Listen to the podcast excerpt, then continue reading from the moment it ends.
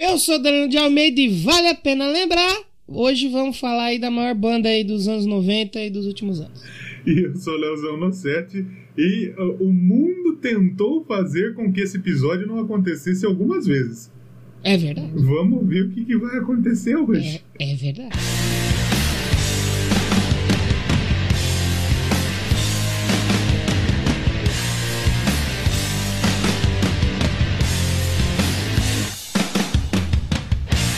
Começando mais um Doublecast aí e já queria pegar um gancho aqui do que você falou, Léo, que o mundo tá Qual tentando... gancho? O gancho do, do Ryan Anderson Silva. Tá, o pá. Capitão, o Capitão Gancho. Que realmente 2020 tá sendo um ano que tá bem possível de fazer qualquer coisa. Tá né? difícil. Vamos ver se não vai dar nenhum chabu e a gente vai conseguir terminar essa gravação. Acho que vai. Mano, do último Doublecast que a gente gravou pra esse, a gente perdeu Louro José e Jotinha da Bahia. Mano, que tá Já tinha na acontecendo? Bahia. Que coisa. 2020 tá foda. E o Sean Connery também morreu, cara, 007. É que o Sean Connery, ele tinha uma... Ele tava velho, né? O Sean Connery, ele tinha um grande requisito para ser puxado para andar de cima, que é estar velho. Ou, como diria o nosso querido Rodolfo, espero que ele esteja ouvindo, subiu no telhado, né? Subiu no telhado. Para parar. O Lord José tem uma coisa boa de parar de enfiar a mão no cu dele. É, ele ficou um pouco livre. Coitado, né? Deu, deu um minuto de programa que eu tô falando de cu. É verdade. Mas, porra, o, o, Lor- o Lord José eu fiquei muito triste, velho. Eu fiquei muito triste de verdade. Porque fiquei assim, triste. hoje eu não assistia mais aquela porra de programa da Ana Maria Braga. Só que quando eu era moleque, eu assistia aquilo lá antes da TV Globinho, tá ligado? Sim, Aí direto, tinha, mano. aí tinha os campeados, os campeados de, de pionato.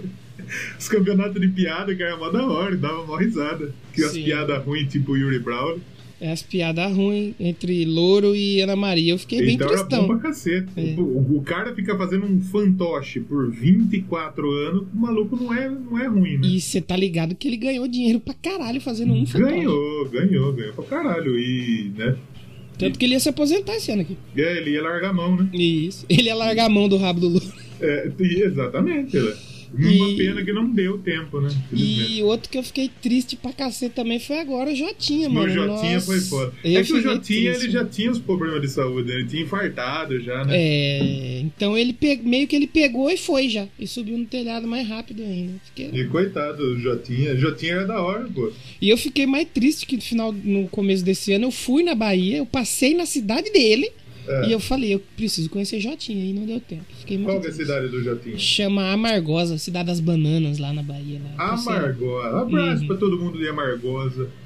Porque, infelizmente, o- a ida do Jotinha foi um equívoco, equívoque. igual o Doublecast. Doublecast também é um grande equívoco. vale a pena lembrar que o Doublecast é um equívoque, papai. Exatamente, papai. E hoje a gente não vai falar nem de Louro, apesar de já ter falado, nem de Jotinha, mas a gente vai falar de outro falecido, que é o Kurt, Co- que é o Kurt Cobain. Só que esse morreu faz uma cota. Isso faz um tempo. Já faz uma galeraça de tempo que Já morreu. faz uma conta. Mas antes de começar a falar, só vamos lembrar vocês aí de seguir o Doublecast lá nas redes. Rapaz, tá aparecendo uma galera lá? Eu tô estranhando, hein? Uma galera de, de igual o tempo que morreu o Kurt Cobain. Tá chegando uma galeraça lá no Olha lá. Twitter, no Instagram, tá bem legal. Então sigam lá em Doublecast1 no Twitter e Doublecast Podcast no Instagram. Se tem uma coisa que é legal no Doublecast é nossas redes sociais. Só é legal também porque eu não encosto o dedo. se, eu encostasse, se eu encostasse o dedo ia ser uma desgraça. Hum. Então, se, se você quer acompanhar uma coisa legal do Doublecast, o Instagram e o A galera, a galera curtindo os memes que a gente É. fazendo. Não precisa nem ouvir nós, que É. não é uma parte tão legal do Doublecast. Se você quiser, seja bem-vindo, mas se não quiser também, a paciência. gente entende. A gente entende, né? A gente tá ouvindo direito. Mas segue lá que tá bem legal. Tem o Telegram também, t.me barra ouvintes. Doublecast, que tá bem legal. Sempre trocando uma ideia lá com o Hoje a pessoal. gente tá trocando. Hoje, hoje o o 2020 não é o mesmo, mesmo, só pra você ter ideia. Porque até o System lançou música. Duas ainda, não foi? Duas. Duas, É. do 15 anos fazia que não lançava Fazia porra 15 nenhuma. anos que não. Que a única coisa que o System saía na mídia era o porra do baterista dele falando um Falando merda. caminhãozaço de bosta. Aí eles lançaram é boas duas músicas, viu? É Eu não muito vi boa. ainda, eu vou é ouvir. muito boa. Vai ter no Eu Quero Pedra dessa Uma semana? delas vai estar. Ah, Ah, Protect legal. the Land. Vai estar Legal. lá. É bom pra cacete. Já faz o jabá aí do seu programa. É, tem, eu quero ter, vai ter a música do System of a Down. Oh. Vai ter, vai ter um cantor que ele chegou no topo, no top 5 da, da Billboard Hot 100. Até Hum. aí tudo bem. Alguns cantores já conseguiram, Uhum. né? Só que esse cara conseguiu chegar por seis décadas seguidas. Eita porra! O que é coisa pra cacete. Foi o primeiro a chegar no top 5 por seis décadas seguidas. Eu já ia perguntar se era o Drake, mas o Drake não- meio que não tem seis décadas, né? Então, Meio que ele não tem 60 anos, né? E um abraço pro Kanye West aí que perdeu as eleições. E ele, e ele, diferente do Laranjão, ele admitiu a derrota, né? Exato. Ele, ele acusou o golpe. O Laranjão é um panacas. Eu acho que ele é o cidadão mais panaca que já pisou na, na face da Terra. É Eu, que ele perdeu. O Biden é um maluco nada avesaço também. É que o Biden foi vice já, né, mano? Ele foi vice do Obama. E ele veio no Brasil ainda, na Não. favela ele veio. O, o Biden, ele tem 78 anos, brother. Hoje eu vi uma postagem assim: Biden, tenha logo um infarto pra Kamala Harris assumir ser a primeira mulher É a primeira mulher. Mas você sabe que nunca esteve tão perto do maluco, né? Subir no telhado. Subindo dele, tá com a mãozinha pro ar, assim. Ele vai subir no telhado da Casa Branca. É, coitado. Coitado do Biden. Ai, Mas parabéns aí que derrotou o Laranjão. Ele é bom, a gente não sabe, mas o que tá lá a gente já sabe que é uma merda, né? Não, a gente. Ele, ele não precisa ser bom, porque o outro que tá lá é o Trump. É só ele não falar bosta. E eu vou fazer uma profe... Eu vou profetizar aqui. Profetiza. Daqui dois anos nós vamos, nós vamos pegar isso aqui de novo. Esse é o começo da queda de senhor Jair Birubiru. Tomara, tomara. A próxima eleição vai ser. Ele vai. Ele, acabou pra ele. Ele não, tem, ele não tem mais o trampo pra ser o louco que puxava todos os governos extremistas de direita. É, porque E- o, o e Trump meio que fala- chutou o cu dele já, né? É, Também, né? E a gente não fala de- só do extremo da direita, porque o extremo da esquerda também, Também é uma ruim, bosta, é uma bosta. né? A gente vê muitos lugares aí que não funcionou e não funciona. Então, o, o, o ruim é ser extremo, como Exato. estava sendo o senhor Laranjão, McDonald Trump, como diz o Borat. É. Vocês viram, viu, do Não Borat? assisti ainda. não É assisti. bom demais, bicho. É Assisti. muito bom você ver o quanto é doente esse povo que votou nele. Por isso que tem um monte de. Os caras é louco. Os caras estavam ajoelhados rezando na porta do colégio lá É. pra que o voto fosse pro Trump, bicho. Os caras é louco. Então, cê, eh, quem não assistiu, o filme do Borat é muito bom, real, real oficial. O, o Sacha Baron Cohen é genial, ele é um gênio. É bruto, é bruto. Ele é um gênio. A, a filha dele tá assistindo um desenho na, na- no Cazaquistão lá que chama Melania. Melania é a mulher do Trump, só pra vocês saberem. E dá muito bom as tiradas dele. Assista esse filme, esse filme é muito bom. Mas enfim, eu, eu acho que vai ser o, o, o começo da queda desse, desse rapaz que governa o Brasil nesse momento. E a eleição de 2022 no Brasil vai ser igualzinha, porque ele já está, ele já falou em fraude ano passado. É. Ele, ele falou em fraude ano passado na eleição que ele ganhou. Que né? absurdo. É um absurdo. Aí ontem ele falou que ele quer votar em papelzinho. Irmão, votar em papelzinho é uma desgraça que tá dando nos Estados Ficar Unidos um por votar em papelzinho. Vai sair esse episódio e não sai o resultado ainda Vai Estados Unidos. votar os quatro anos depois, não tem presidente esse Brasil. O presidente vai ser o Rodrigo Maia. Uhum. Então não tem. a gente- se tem uma coisa da hora que o Brasil tem é a urna eletrônica. Que Exato. pelo menos aí no dia nós sabemos quem ganhou, porque os caras computam o voto do Brasil. Eu não preciso de um papelzinho pra provar que eu votei. Eu votei, eu sei que eu votei. Exato, Né? exato. E é uma, é uma urna que eu conheço pessoas que trabalharam já lá no interno e fala que é um bagulho que assim, pra rolar fraude tem que ter muita gente envolvida, mas muita gente. Lógico. Não é, qualquer, não é qualquer tio que vai É. fraudar uma urna numa escola em Borá. Exatamente. Não Exatamente. Borá o Borat. Bor- Eu tenho uma cidade chamada Borá aqui em São Paulo. Não é qualquer um. Não, não é. Então o bagulho é, tá, aí. É, né? Pois E é. você, e você que tá nos ouvindo, se você que tá. O episódio sai essa semana. Na, na próxima semana tem eleição municipal. É verdade. Se você pode votar, vai votar. Pra E vota direito, que, pô. É, pra evitar que dá essas desgraças aí, né, que, tá acontecendo, que acontece. Pra evitar de colocar um filho da puta no, no governo da sua cidade. Porque na sua cidade é um maluco que tá do seu lado. É o cara que você conhece. É um maluco que você pode cobrar ele. É. Diferente do presidente, que você tá longe do presidente, você nunca vai ver ele na vida. Ainda bem que o nosso que- presidente é o Jair Bolsonaro, não gostaria de vê-lo na vida mesmo. Por isso que eu vou votar em João. Nossa, mano, eu sou candidato, mano. Bota aí, É, 444, João Patera de Pato, mano. É. Nossa, vê que é verdade, mano. Eu sou candidato aí, vota em mim, mano. Vou votar nele mesmo. Tô com chance, hein, mano. Tô com chance aí. Tá. Deixa eu mostrar pra você. Então tem a participação do João aqui, ele nem sabe que ele vai participar aqui. Ele mandou uma mensagem pra mim aqui, ó. Pô, você que vem em casa aqui né, trocar ideia, caramba. se eu chego aí, tô com chance de chegar aí, viu? Precisa aí, mano, pra trocar uma ideia, mano. Tá foda, muita correria. Essa é a correria do vereador Rio Pedrense. Esse corre mesmo, tá É, vendo? O, ale- o alemão é correria, o alemão é dos caras mais correria que eu conheço. Votem no alemão aí se você estiver ouvindo em Rio das Pedras. Se o alemão. Eu não sei se nós pode falar isso. É inclusive. verdade. É horário político patrocinado. Está no ar, hora eleitoral. Você tá em São Paulo, vota no Clóvis Basílio. né? Clóvis Basílio é, é, É, é candidato. Se você não sabe quem é Clóvis Basílio, pesquisa na internet. Clóvis Basílio. Pesquisa aí agora, agora.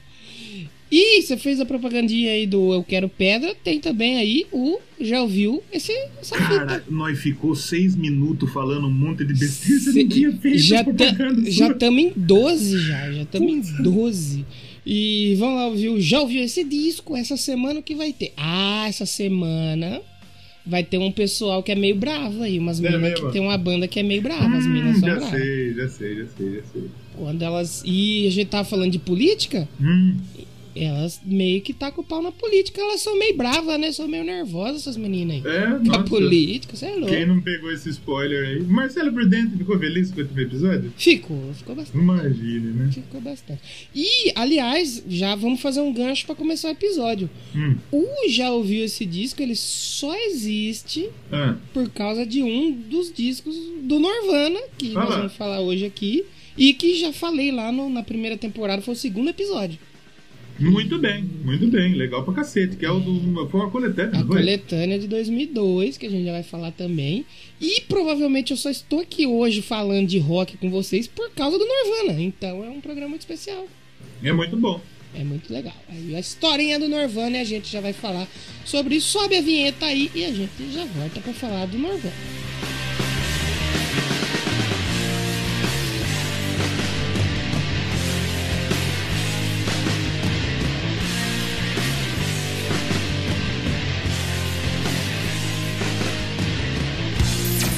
Irreverência e fala nerdismo excelente você encontra em dobro no Doublecast, além de muita música boa.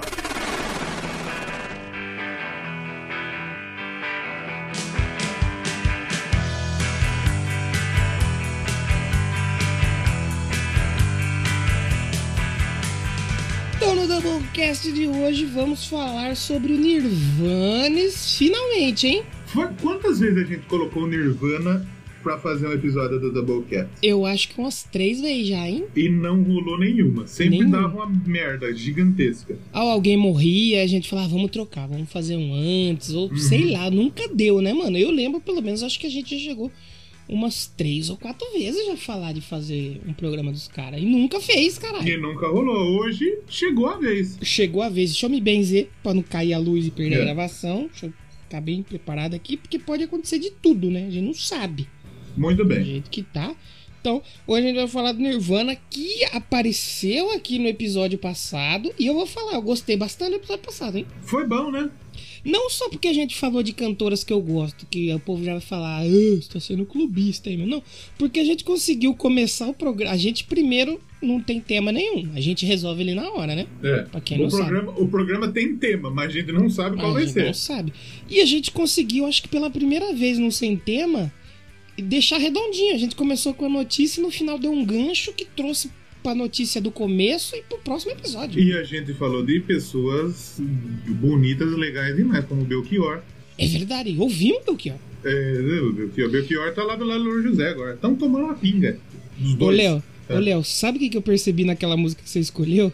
Ah, Que no final ele fica falando assim: Eu só como você, eu só como você. Aí eu, Doublecast é escatológico até quando escolhe sem querer. aí eu fui ouvir assim, eu falei. Caralho, fiapo, Belchior, que você é safado, eu só Né? como você, vai tomando seu cu. O Belchior é tipo Serra, né? Como você, como a Dona Maria, como, Como o seu Ricardo. Sim. E foi muito bom o episódio, gostei bastante. Falamos das meninas ainda, do pop, é, né? exatamente. Falamos do Paulo Vittar, da Paulo Vittar. Paulo Vittar. Falamos da Lady Gaga, a Lady Gaga ajudando a eleger um presidente aí. Chupa! Exatamente, que bonito E a demais. gente precisa Tomara, fazer. tomara que, que a Paulo Vittar ajude a eleger um presidente que não seja o Jair, né? Também, também. Ô, Léo, a gente precisa fazer um disclaimer que a gente, você sabe que a gente tá um aperto de mão da Lady Gaga, hein? É mesmo? Por quê? Porque a gente tem um ouvinte, Dona Ruth Santiago, forte abraço. Lady Gaga segue ela no Twitter. É mesmo? Na É, moralzinha? Na moralzinha. Caralho, como Eu falei assim? pra ela hoje, eu falei, ô Dona Ruth, man, pede um salve dela pra, pro Doublecast aí, caralho. É, é que ela, é que ela estar seguindo não quer dizer que ela vai ver muito, né? Então, porque Mas é muito mais fácil do que. Se ela está seguindo e ela manda uma mensagem, não cai na lixeira. Mas por que a Folha de São Paulo segue ela? Tá vendo? Uma pessoa influente. Então, Dona Ruth, Ah, ah. vamos armar esse encontro aí, que já pensou um Doublecast 5 minutos com Lady Gaga? Nossa, eu gostaria demais. Qual, per- qual pergunta o João faria pra Lady Gaga? Já votou pra vereador, mano? Essa seria uma pergunta muito típica. Seria mesmo? Você tem uma pergunta na sua vida a fazer pra Lady Gaga, que você pergunta, já votou pra vereador? Mas o papo hoje aqui é sobre Norvanas, que, ó, você tá vendo, tem 20 minutos já, a gente não consegue entrar no assunto, bicho. Exatamente. Aí o episódio dura 2 horas e 47. Tem, mano, a gente precisa se benzer pra falar dessa banda, você é louco, mano, não dá, não vai. É. Nunca dá certo. Vamos, lar vamos largar agora e nós vamos sem temaço, que tá mais da hora do que. Porque isso aqui, basicamente, até agora é um sem tema. Sem tema Norvana. É, a gente toca as músicas do Nirvana aí, boa, nós troca uma ideia. Exato. Mas vamos lá, vamos tentar. Porque você lembra como você conheceu Norvana, né? Cara, será se eu lembro? Não sei, viu? Será-se? Será-se? Eu acho que do- do começo da internet aí, deve ter ouvido uns meus Latin Spirit. Tem Nirvana no Tony Hawk? Que eu me lembre, não. Então não foi no Tony Hawk. Não foi no Tony Hawk. Eu já, eu, como eu falei lá no começo, talvez eu estou no rock hoje em dia por causa do Nirvana. Isso é muito bom. Porque eu lembro de ter alguns contados, assim, de ver algumas imagens de do show do Rolling Stone na Globo, que eu assistia com a minha mãe, mas nunca nada me tocou assim pra falar, ah, eu vou ver rock. Aí eu comecei a estudar. Tinha um amigo meu que ele era mais do rock, e a irmã dele também era puta fã de Nirvana, né, mano? E aí eu conheci o É. Nirvana aí de tabela. E eu gostei pra caramba e fiquei fã. Não, não aquele fã, nossa, que fã, vou fazer uma tatuagem. Porque eu era pequeno, né? Mas eu gostava pra caralho. Tinha pôster os caramba em casa. E aí disso começou a vir. a- aí eu comecei a gostar do Korn, que também tem episódio lá no Já Ouvi esse disco sobre o disco do Korn que eu virei fã e tal. E aí eu fui pro mundo do rock and roll. Talvez se não fosse bom. o Nirvana, eu não estaria aqui hoje. Com certeza. Não, est- não, não estaria aqui falando de música com O vocês. Nirvana é culpado por você estar aqui. Sim. Na verdade, não, porque se pra você estar aqui, o culpado teria que ser o Nirvana, teria que ser o seu pai. Exatamente. O culpado de eu estar aqui é meu pai e a minha mãe. Mas aqui Exato. falando de rock é o Nirvanes. E hoje eu já não escuto tanto, mas eu lembro que na época eu acho que eu cheguei a pegar ainda assim um resquício da banda, tá lançando alguma coisa, porque quando. É, lá em 2002, né, que tem aquela coletânea que a gente comentou, tem o clipe do You Know Right, que era música inédita que saiu na época, e foi logo quando eu comecei a ver a MTV. Então, é, eu cheguei a pegar um pouquinho ali de lançamento de box, notícia e tudo mais. Então, apesar de conhecer só 10 anos depois quase dos caras acabar, ainda tinha alguma coisinha ali, né? Muito bom. Muito bom. Eu não lembro como eu conheci o Nirvana, na moralzinha. Não sei. No momento que você ouviu e falou: o que, que é isso? aqui?" Eu acho que, assim, a primeira coisa que eu ouvi deve ter sido os meus Like Spirit. Algum clipe na MTV. Eu acho que talvez seja MTV, sim, mas eu não me recordo. Mas eu vou falar bem a verdade que o Nirvana nunca me chamou tanta atenção. Mas aí eu fui pegar pra ver e eu meio que conhecia meio que tudo. Conhecia muita coisa, né? É. É, tem muita coisa deles que a gente não lembra, mas que conhece, cara. É foda, é foda. Talvez você pode ter conhecido ali pelo acústico MTV, talvez? Não, não foi. não Foi depois? pelo acústico. Eu nunca, depois? ouvi, eu nunca ouvi o acústico MTV do Nirvana. Sério? Nunca ouvi. Ia, eu ia ouvir pra gravar esse episódio, mas não deu tempo. Porque essa semana tá pesado, velho. É. Eu também. Eu falei que eu ia assistir documentários, caralho, e não, Não assisti deu. nada. Não deu. Eu fui começar a ler hoje, cara, porque eu consegui ouvir as músicas, mas eu não consegui parar pra ver. Eu queria ter visto é, os filmes e tal que saiu, mas não deu. Não, eu assim, hoje eu tô aqui pra ouvir, porque eu também não li nada. eu, eu abri a Wikipédia aqui e é nós, nós vamos conhecer a história junto. Parabéns! É assim que se faz a Podosfezes. Ah, Essa é a ideia. é, é que nem a gente fala pra você ouvinte. Quando a gente fala de fazer um episódio de disco que é mais fácil, é mais fácil mesmo, porque ele- às vezes nós não tem muito tempo. Essa semana aqui foi pesadaça. Exatamente. Porque eu, eu quero mandar um alô pros professores da faculdade. Da Mande. faculdade. Eu acho que provavelmente algum dos professores deve escutar. Professores do meu Brasil varonil, a gente também tem coisa pra fazer. Não é só estudar, né? Não é só estudar, não é ensino médio fundamental que você só faz isso. Não. A gente tem coisa. a gente, eu- eu- falta um mês, falta menos de um mês pra acabar o semestre, tem cinco trabalhos pra fazer. Cacete. É um absurdo. Hoje nós vai apresentar um trabalho que eu vou falar bem verdade que eu caguei. Você vai segurar só o cartaz. Não, não, não, tem nem como segurar cartaz porque é É online. Online. Mas se tem um dom que eu tenho nessa vida é enrolar quando eu não sei de uma coisa. Tipo o Doublecast, 140 Tipo isso, exatamente. Porque eu apresentei um trabalho semestre retrasado, uma matéria, acho que métodos quantitativos aplicados à administração. Só o Nossa. nome você já vê que é chato. Chatão. E é, é óbvio que o que tem conta eu não presto atenção. Mas jamais. E aí a professora passou um trabalho, tinha que pegar um artigo científico, analisar, não sei o quê. Eu li o artigo antes de entrar apresentar o trabalho. Tá certo. E eu fiquei 25, malando, 25 minutos falando um monte de coisa. E Que você não fazia ideia. eu não fazia ideia se estava certo. Eu sei que um monte de gente começou a participar, a falar, nós ficou 40 minutos, nós fodeu a apresentação de todo mundo. Tá Porque certo. nós ficou 40 minutos trocando ideia e nós tirou 10. Parabéns. Então eu tenho esse dom aí de, de falar merda com propriedade. Doublecast, falando merda com propriedade. Então hoje o Doublecast é uma apresentação. O Léo está segurando cartaz e você aí no final do programa vai dizer se ele mereceu um Danilo 10. estudou e eu tô segurando cartaz. Não, mas eu estudei que nem o C. Estudei Estudou 10 que nem o minutos antes da prova. Mas assim, é, vamos, vamos tentar passar um pouco aí pela história do Nirvana, falar um Por pouquinho favor. das músicas e tal, pra não ficar muito grande o programa. Mas é legal falar, eu disse que ia tentar assistir documentários e tal, e eu fui assistir um, mas eu assisti 5 minutos. Uhum. Mas nesses 5 minutos que eu assisti, deu pra entender um pouco porque toda a raiva e toda a fúria do Kurt nas letras e tal. Porque o Nirvana é lá da cidade de Aberdeen. Aberdeen é Aberdeen. Seattle, né? É, não, Aberdeen Não, é, é Washington. Washington. E Seattle fica em Washington. Isso. E assim, Aberdeen é uma cidade que fica no condado de Grace Harbor. Lá. E Aberdeen é uma cidade, acho que é, vive de pesca e de. Sabe quando que é madeireira? Que os caras derrubam árvore pra fazer as coisas? Desmatamento. Desmatamento, exatamente. E meio que nos últimos anos, meio que tá perdendo a força, né? Cidades que vivem do meio ambiente. Por quê? Por causa das. é, das propagandas que não pode agora que eu- desmatar e tudo que tá E certo, agora né? que eu me liguei, sabe por quê? Hum, Porque eu tava vendo um- uma vez, eu de vez em quando eu não tenho muito o que fazer, eu assisto um jogo merda. uhum. E eu assisti um jogo do Seattle Sounders, eu acho, De que é o futebol. time de futebol da, da, da, da MLS. Uhum. E os caras, quando faz um gol, tem um maluco atrás do gol com a puta de uma torre de madeira. É por E o, causa time, disso. e o time fez o gol, o maluco liga a motosserra e corta um pedaço de madeira. Exatamente. É isso. Exatamente. Mas o Washington, pra quem não sabe, falar um pouquinho de geografia, o Washington não é a Washington que a gente tá falando, não é a capital dos Estados Unidos, porque o Washington DC E... é a capital. Esse é o estado de Washington, Exatamente. né? O Que estado fica quase na fronteira com o Canadá, né? Isso, lá em cima, é pra na caralho.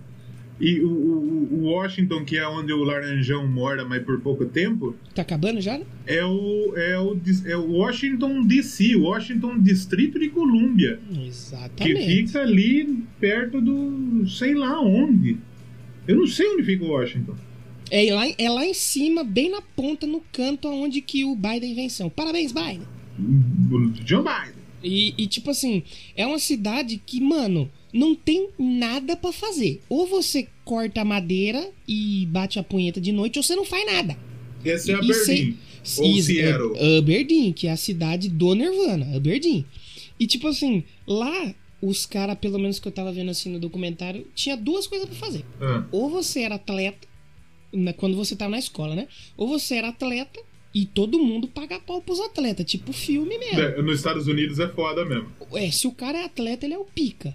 Ou você é um fudido. E o que, que o Kurt Cobain era? Um fudido. Aham. E os caras que são fudidos sofrem bullying pra caceta dos atletas. Não, pra caralho. E tipo assim, o Kurt sofreu bullying pra caralho né, durante, durante a infância dele, durante a high school ali, né? E por isso que as letras do Nirvana são tão pesadas, né? Tem letra pesada pra cacete, velho. Então, é muito por causa desse background. E o Nirvana meio que só deu certo justamente porque foi nessa cidade. Porque os caras falam assim. Aqui, a gente não tinha muito, muita esperança de vida. Você podia tentar fazer qualquer coisa. Que se não desse certo, você pegava a motosserra e ia cortar árvore. E viver Se tudo morrer. der errado, eu vou cortar uma árvore. Exato. Aí por isso que eles puderam arriscar fazer banda, ter grupo musical, porque se desse errado, mano, foda-se, a gente pega e trabalha num barzinho aí, ou vai trabalhar numa, numa roça, sei lá. Porque os caras realmente eram muito fodidos, mano. E é legal a gente pensar porque é o seguinte, a gente tá falando do de Seattle lá, e Uhum. o Aberdeen é ali perto, É né? ali perto, é ali perto. É ali perto. E meio que toda a galera foda do grunge veio da mesma, da mesma galera. E você sabe o que que é mais legal? Que quando fala assim grunge, todo mundo pensa em Seattle, certo? E fala assim, pô, Aham. a cena é de Seattle e o Nirvana tá ali. Quando o Nirvana chegou, já, já tinha, já tava rolando. O Já tinha uma galera. chegou bem depois. Tanto que é importante até pegar um pouco a história do grunge, porque acho que teve duas bandas. Teve o Soundgarden, foi a primeira que O todo mundo conhece. Soundgarden eu acho Soundgarden, que foi a, a primeira. Foi a primeira Isso. que deu uma estouradaça. né? Que foi duas, foi Soundgarden e o Green River. Só que Green assim, River, o tá. Soundgarden, Soundgarden deu certo e o Green River não. Deu errado. Só que no que o Green River deu errado, aí que deu certo. É mesmo? Porque, tipo assim, a banda deu errado e os membros se separou. Aí no que os membros se separou, eles fundaram, acho que foi o Mother Love Bone, que foi, Uhum. tipo assim, muito importante pro, pra, pra cena. Ninguém conhece, mas confia em nós. É. Né? Deu certo, É. foi importante. Exatamente. Porque o Mother Love Bone, é, acho que eles chegaram a lançar um disco e o, depois o vocalista morreu. Aí no que o vocalista morreu, eles fizeram aquele projeto Temple of Dog. Que aí apareceu o Ed Vedder. Uhum. E daí surgiu o Pearl Jam. O Pearl Jam. E é- tem o maluco do Mudhoney também. O Muddy, então, por exemplo, tem o Muddy Honey, tem o Melvins, que é uma banda que o Nirvana se inspirava muito. Então, tipo assim, quando o Nirvana chegou, já, tá, já tava lá. A galera Mas tava aí, lá já fazendo. aí, aí eu tenho uma pergunta pra você que tá nos ouvindo e pra você, meu querido Damílio de Almeida. Faz. Damílio de Almeida, mas eu falei erradíssimo. Fale. E pra quem tá ouvindo, assim, eu vou perguntar, mas meio que você responde se você quiser, né? Hum. É, o, o grunge, ele é uma cena... Ele é uma cena de... É, é é uma cena musical ou é uma situação mais social, mais cultural? Eu acho interessante essa discussão, porque, tipo assim, a gente tava discutindo isso aí, o Pensador e o Yuri, desse lance do grunge, ele é mais uma cena, é tipo que foi o punk, que foi os hips, ou ele é um, um estilo musical também? Eu não sei se é musical não, porque, por exemplo, o Nirvanes, você pegar os três discos dele, cada disco tem uma sonoridade. Sim, sim, mas o que, o que eu penso é que, é que você definir gêneros é embaçado. Né? Uhum. Porque, por exemplo, a gente chegou a falar do Stone Temple Pilots aqui, né? Sim. E que o Stone Temple, os Temple Pilots era jogado meio que num grunge. Sim. Mas não sei se era tanto também. É, e que naquela época nem era visto como rock alternativo. E eu acho que é tipo um rock. É rock. É, é, exatamente. É que o grunge, eu acho que o grunge é mais a assim a cena, não sei se é a cena ou se é que nem você falou do de ser sociocultural. Mano, é aquilo lá, roupa rasgada, all-star no pé, roupa, camisa flanela. É a camisa, a camisa de flanela que você pode ir no rolê de grunge, você pode ir no rodeio. Exatamente. Com a mesma camisa. Exatamente. E até porque, o que, que a gente falou que a cidade lá era? É madeireira. Então, muito dos lenhadores usavam aquela porra. Ah, então explica. O cara já Isso. tava pronto to... o, ca... o cara, se ele fosse um lenhador e tocasse numa banda de rock, ele podia fazer o show no outro dia ele tá pronto pra trampar.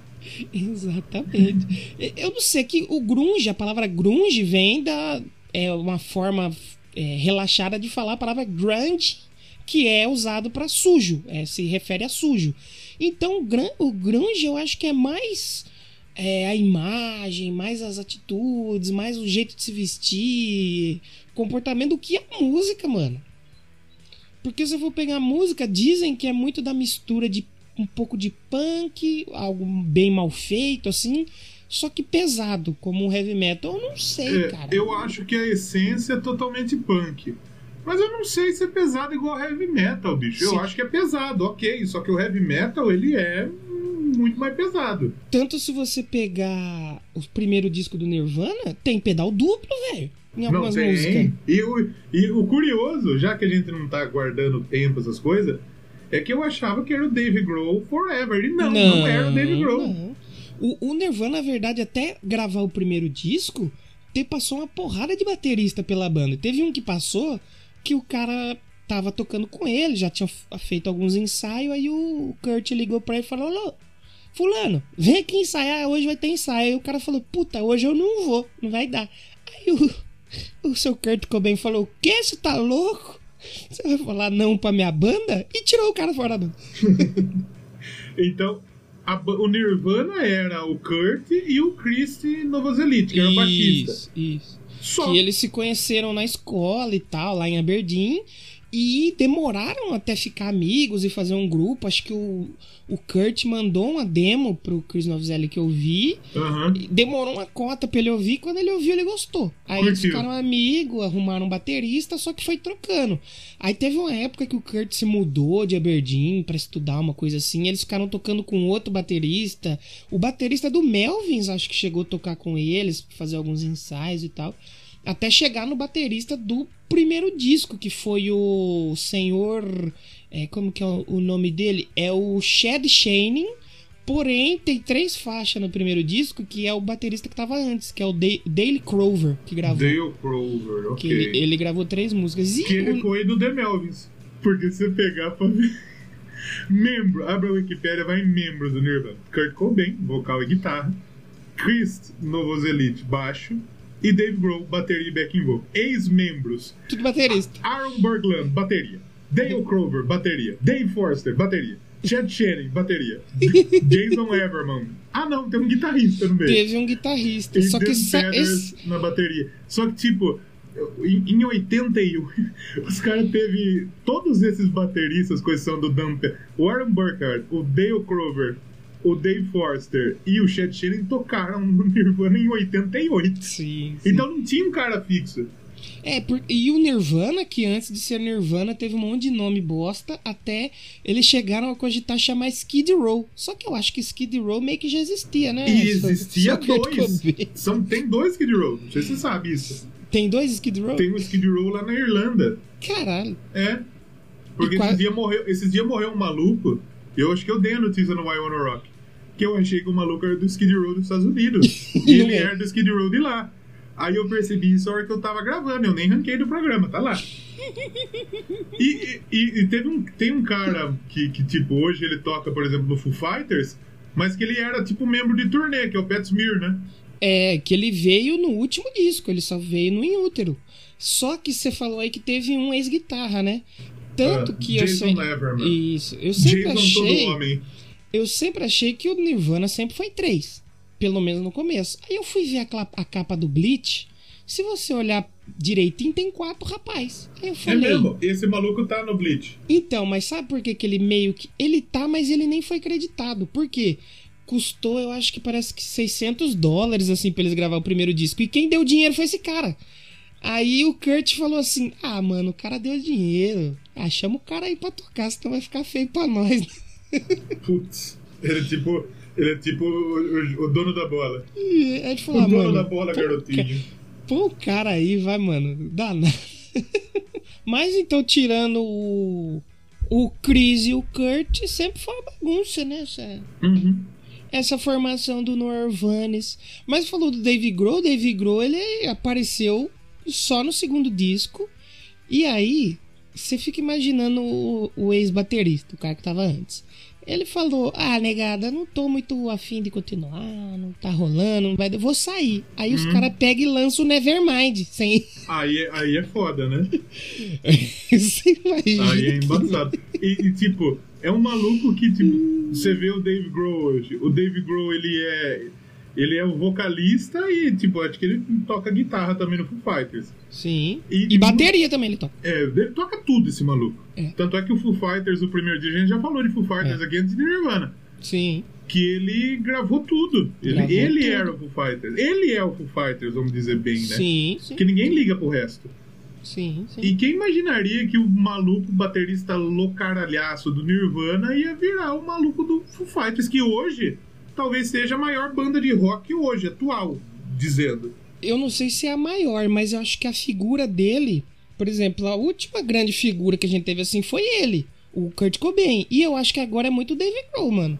É, sim. É uma das grandes Que figuras. o Dave Grohl é muito nice guy, né? O Kurt Cobain, ele era todo controverso. O Dave Grohl é nice guy pra cacete, né? Sim, sim. É truta de todo mundo, toca com todo mundo, Uhum. toca bateria com a menininha lá no Instagram. Então ele é nice guy pra cacete, né? Sim, sim, sim. O... Até que teve uma época que quando o baterista saiu, eles precisavam fazer alguns shows, e eles chamaram um cara lá pra tocar. E tipo assim, ninguém nunca chegou e falou pro cara assim: Ah, irmão, você tá com nós aí. Sabe, tipo, oficializando a entrada do cara? Não. Ele só ficou tocando. Aí chegou uma hora que ele só pegou e saiu. Era- uma bagunça do cacete o Nirvana. O. A gente falou da, do Melvins, né? Quem apresentou o Dave Grohl pro, pro Nirvana foi o cara do Melvins. É, que porque o Dave Grohl vocalista e tocava tal. numas outras bandas, né? Scream, se eu não me engano, era a banda que ele E tocava. o, o, o João Gordo contou uma história uma vez que, tipo, quando o Nirvana veio pro Brasil, ele meio que já conhecia o Dave Grohl porque eles foram tocar Uhum. junto numa turnê lá em Amsterdã. Uhum. Então, tipo, ele conhecia. Tanto é, o João Gordo fala que o Dave Grohl reconheceu ele ele começou a dar rolê com os caras do Nirvana, Foda demais. né? O- Chega um pó com os caras do Nirvana. Cheiro um pó branco, papai. É, Farinha, é papai. E tipo assim, o primeiro disco é de 89 e já fez um sucessinho até o Nirvana. Se, se eu não me engano, vendeu 50 mil cópias É, e tal. é, é um disco independente, tudo, né? Sim, que saiu pela Sub Pop, que depois virou um sinônimo, né, de, de grunge e tal. E o, o- os caras deram, tipo assim, deram sangue mesmo pra lançar o disco dos caras. E depois o Nirvana meio que saiu fora, porque tava meio que descontente com a divulgação e tudo mais do disco. E, o, e foram pra Geffen Records, né? Que foi lá na Geffen que fizeram o Neverminds. E é uma história recorrente aqui, né? É. De tipo, os caras. A gravadora tem uma banda que vai ser gigantesca. É, E, tipo, eles divulgam igual o cu. É verdade. É tipo eu divulgando Eu Quero Pedra, que eu divulgo igual o cu. Aí faz sucesso, você nem sabe, feio. Exatamente. Mas o, o, o Bleach tem algumas músicas, né? Não, Blitz é Muito- legal pra caramba. O- o- a Blue é uma música foda, a Battle Girl é uma música conhecidíssima do Nirvana. Muito né? boa, Brasil. Então, porra, é, é, é um disco muito legal do E Nirvana. você sabe que tem um cover aí nesse disco? É mesmo? Ah, Essa Love Buzz foi o, foi o primeiro single do Nirvana, a demo, né, deles, Love Buzz. E é um cover de uma banda que eu tava vendo que é lá dos anos 70, uma banda alemã, que é um, é um bagulho dançante e tal. Não tem nada a ver com o Nirvana e ficou mó legal, mano, a versão deles. Uns malucos nada a ver. Não tinha nada a ver, porque o Kurt era meio underground, então ele co- conhecia muita coisa underground pra caramba, né? Aham. E tem, tem esse coverzinho no meio. Mas é um bom disco. E aqui não eu falei, tem uns. Uns pedal duplo no meio, bicho. Eu fiquei Então, falei, caralho, Nirvanes. O- a- na época, co- como que você rotula isso? Não rotulava de grunge, Não porque acho que meio que. Né? Tava surgindo ainda essa Eu acho que nomenclatura tipo ainda, hard né? rock. Sim. É, entrava muito como quem não sabia chamava de rock alternativo. É. É um rock, mas não é rock. O que, que é isso? Não existiu indie nessa época também, pra chamar de indie, né? Então... É, é outra di- discussão que a gente tem aí, né? Exatamente, exatamente. E aí a banda começou a fazer um certo sucesso. Eles iam fazer uma turnê. Aí os caras falaram assim: ó, vamos fazer um EP pra lançar, né? Um Uhum. EPzinho com poucas faixas pra lançar e vamos divulgar as músicas. E deu um monte de cagada, não saiu o EP. Só saiu na Europa. Esse É EP, que mesmo? foi o Blue. Como E- Blue? Blue, acho que tinha quatro É ou cinco música, faixas. né? É. E tipo assim, e virou um puta item raro, porque só saiu na Europa e quem conseguia ter cópia sem ser na Europa, só conseguia cópia pirata, uns bootlegzão, e virou um dos itens mais difíceis de se ter assim na coleção do Nirvana. Acho que teve uma música que só foi sair E quem, depois. tem, não, e quem tem não quer largar, né? Quem tem não quer largar, né, papai? Não é bobo, né?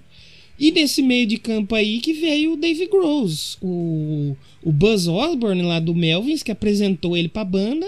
Ele fez um, um testezinho, o Sr. Dave Grohl, e o, o Chris Novzelli, que assim, falou que com dois minutos dele tocando bateria, falou: É, temos, é ele mesmo. Temos um Choco. E o Nirvana, eu acho que é aquele caso de que deu tudo certo porque os caras estavam no lugar certo na hora certa, né? Na cena certa, no caso, né? Exatamente, exatamente. O que nem eu falei, ele, quando eles chegaram em Seattle, já tava rolando e eles meio que eram amigo de todo mundo ali e foi acontecendo. A primeira que bombou mesmo, então, foi o Soundgarden. É, o Soundgarden é uma das primeiras, acho que o o Pearl Jam também. É, mas acho que o Pearl Jam bombou depois, né? Só que o lance do Nirvana é que ele bombou pro mainstream, né? Ele levou a cena uns cara maloqueiro, sujo da porra, do- drogado, passando no canal aberto. É, Então, a- assim, eu até acho que todas essas bandas que a gente falou, por exemplo, o Soundgarden. O Soundgarden foi mainstream pra cacete. Sim, sim. O- até o os. Temple Pilots É, também. o, Pearl Jam. o Pearl Jam é até hoje, eu acredito, né? Sim. Quem sim. mais? O Alice in Chains foi, não sei se é hoje. O Stone Temple Pilots foi, né? Sim. Mas a gente sim. tem bandas muito grandes vindo de um lugar só. O bagulho é impressionante, né? É. É assustador, né? Só, tanto que o povo chamava de a nova Liverpool, né? Falando. É, sim, porque acho que a cena, é- acho que é concreto, né? A cena, Sim. realmente. Sim, acho aquele Mud Honey também. Acho que Mud Honey tem até hoje. O Melvins também tem um monte de gente, mano. É E que tipo- Melvins é muito nome de banda punk, né? É, muito nome de bagapunk. Mas o grunge vem do punk, né? Então, o próprio Kurt Cobain, eles queriam, quando eles começaram a fazer, eles queriam fazer uma coisa mais, assim, pro punk. É, é que Do it yourself, né? é que todos esses que a gente falou aí tem obras gigantescas, discos incríveis. Só que Uhum. nenhuma tem um dos maior discos da história, que é o Das- Nevermind. Talvez e não, é, e não o... é nós que tá falando. É, é. Talvez o... O, o Perry Jane com aquele ten dele Não, o chega tema do Pearl Jam perto, é muito né? grande, mas vamos ver, por exemplo, nos 500 discos lá que a gente falou lá. Na- no novo 500 discos da, da Rolling Stone lá. Sim, O, o, o- Nirvana tá no top 10. é. O, o Nevermind está no top 10. Outro que chegou perto foi o Stone Temple Pilots com o Corey também, né? É, Mas o Core é um descaralhaço. chegou perto, mas nem tão perto assim, né? O, o Nevermind, segundo a Rolling Stone e o, e o, e o pessoal que, que elegeu, que não foi a Rolling Stone que chegou e falou, nós vamos cagar a regra. Tem uma galera que escolheu. Sim. E não é qualquer galera, né? É, tipo, A você galera. olha, é a galera foda. O Nirvana, é o Nevermind é o sexto maior disco da história. É. Né? Agora vamos ver, por exemplo, Pearl Jam. O Tem é o disco de número 170, 160. Ó a distância, ó a Né? distância que tá. E olha que é um disco grande, né? É um disco grande. É um disco grande. Soundgarden não tem, Alice in Chains não tem, Stone Temple Pilots não tem, é só o Nirvana, brother. É, o Nirvana. Tanto que até uma coisa legal que tem, que tipo assim. E o Nirvana tem três na lista. Que é só os três que ele tem, né? Não, não são os três. O, o, Qual que tá? o In Utero tá no, na posição de número 173 e o acústico MTV está na Oh. posição de número 279, à frente de 50 Cent com Get, Ri- Get Rich or Die Trying. Parabéns. Ele não morreu Parabéns. tentando, não, porque ele vai É. morrer apoiando o Donald Trump, né? Vai embora morte- com o Donald Trump. que Estados Unidos. morte horrível, hein? Que 50 centavos. morte horrível. 50 Eu- centavos que hoje dá, tipo, 2,50. 50, verdade. Eu, você vê o tamanho dos caras lá, a cidade de Aberdeen. Quando você chega na cidade, tem a placa, né? Welcome to Aberdeen, come as you were. Tipo assim, é, mano, imagina que surge uma dupla sertaneja em Rio das Pedras que muda a história da música sertaneja. É Os caras vão virar exemplo, Deus aqui. Pra gente falar da música sertaneja. Você já ouviu falar no Menino da Porteira, né? Uhum. né? Toda vez que eu viajava pela Sim. estrada de Ouro Fino, de longe eu... Ouro Fino é a terra do Menino da Porteira agora. Ninguém sabe se ele existiu de verdade. Mas é. Mas é. Mas Né? Não é, tipo, a terra de uma dupla sertaneja, mas, tipo, de uma história que rolou na Uhum. música sertaneja. Olha que massa que é, né? Porque você pegar, imagina que saiu de uma cidadezinha pequena, fodida, triste, que só chovia, uma banda que, mano, n- não sei se mudou a história, mas foi a cara dos anos 90, né, mano? Com certeza, com certeza. Que influencia até hoje, porra. Falou, mano, até hoje eu mesmo, pô, eu ando de calça rasgada e, e, e All Star, isso é, É, grunge. eu também. é Eu, eu, eu, eu adoro All Star. Eu acho foda All Star. Eu também, cara. Também porque é mais fácil de vestir, porque quando eu tava Também. com os probleminha na, na coluna, eu não conseguia, mas não porque eu tava gordalhaço. Uhum. Eu não conseguia por causa das limitações que eu tava na perna. Sim, sim. E ele Então- dura bastante, né? É o meu, é como é, do, do- é alternativo, sabe? Não é, Alternativo. não é All-Star, né? É aquelas marcas bosta. Aí ele já perde um pouco do, do, do, do, tesão, tênis antes. Hoje, hoje All Stars virou gourmet, né? Então, Não, All-Star é caro pra cacete. é Eu queria, cara, comprar, eu queria comprar um All-Star vermelho, porque eu sempre quis ter um All-Star vermelho. E eu nunca achei pro tamanho do meu pé que, que eu calço prancha de surf do Gabriel Medina. E eu achei uma loja que tem. Tem uma loja de pesão grande em São Paulo, pai, tem. Tipo, é muito caro, velho. É caro, mano. Você Eu não tenho que condição de comprar um All-Star à vista. é vestimenta dos grunge, mano, isso aí. Como assim? É. Mas você sabe que o All- esse All-Star, esse tênis nosso, que, que, que a sola é uma, é, um- é uma panqueca, os malucos usavam pra jogar basquete, velho. Os malucos deviam torcer o tornozelo na primeira caída. Com certeza. Então, assim, é o Nirvana e, pô, e o Kurt, que o Kurt é o Nirvana, né? É, né? Mano, não sei se mudou, mas foi a última grande onda, né, mano? Agora, eu, eu- você tem, por exemplo, os hip, aí veio o pessoal do heavy metal, aí vem o grunge. Sabe quem que eu acho que é hoje? É o K-pop. O indie, Hoje é o K-pop. eu acho, que, eu acho que o indie antes do K-pop. Porque o que nós escuta de rock hoje nas rádios é indie, velho. Eu, eu acho que depois do grunge, o Britpop, só, com, aí sim com o Oasis, e daí que veio o indie. É que o gente indie tem- é, bebe do Britpop também, não é? é, e bebe do grunge. É. Reciclou, O- fez uma reciclagem. Né? Tudo, um vem do outro, se for parar pra pensar. É, então, é que assim, eu acho que até a, onda do indie passou já, não já?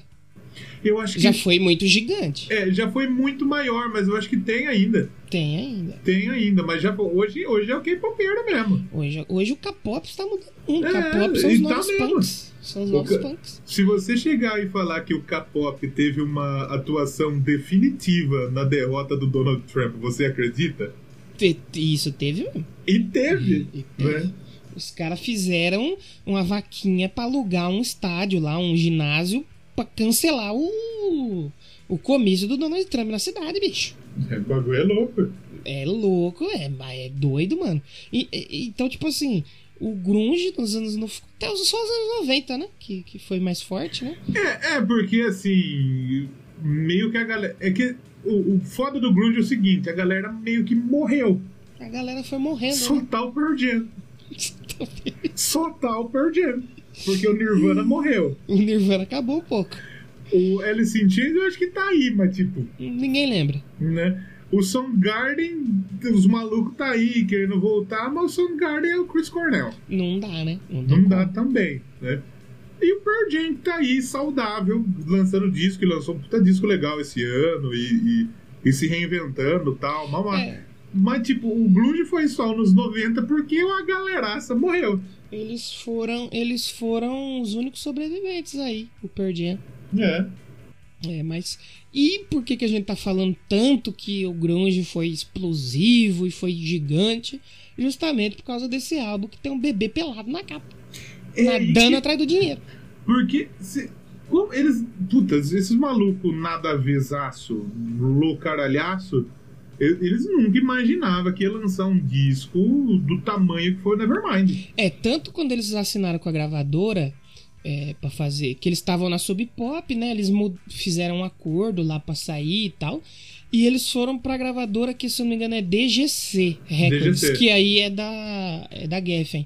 Uhum. A gravadora esperava vender mais ou menos 250 mil cópias. Que o foi que que eles. era muito, já pensando era que eles tinham bastante. vendido tipo 50, mil, no anterior. né? Porque o- eles tinham lançado o Sonic Youth, essa gravadora, e tinha vendido mais ou menos nessa base aí. Então os caras falaram: ó, se vender 250 mil, tá bom.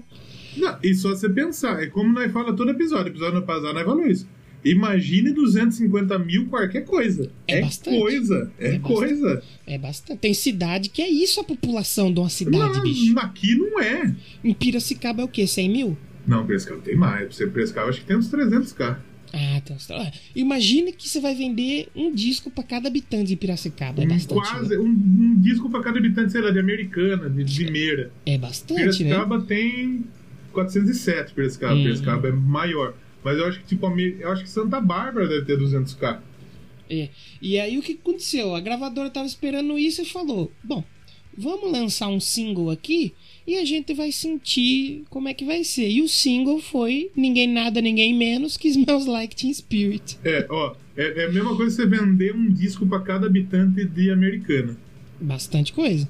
O que é gente pra cacete. Americana é uma cidade grande aqui, da terra dos, do- dos meninos do Chorume, né? É verdade, é verdade. E, e, tipo assim, eles lançaram o single do Smells Like Teen Spirit e começou a tocar nas rádios, direta, rádio tocando o dia inteiro. Lançou o clipe na MTV, a MTV tocando o clipe o dia inteiro. E aí, meu irmão, o resto foi história, né? A Smells Like Teen Spirit é uma música muito boa que encheu o saco já, né? Encheu um pouquinho. Sabe o que eu tava reparando? Ah, Que essa música é um corta-foda do cacete. é mesmo? Porque, tipo assim, ela começa com a batidona dela. E aí ela meio que cai. Tanto que eu fui ouvir ao vivo, a banda começa estalando. Tá, tá, e todo mundo. É, porra! Aí do nada.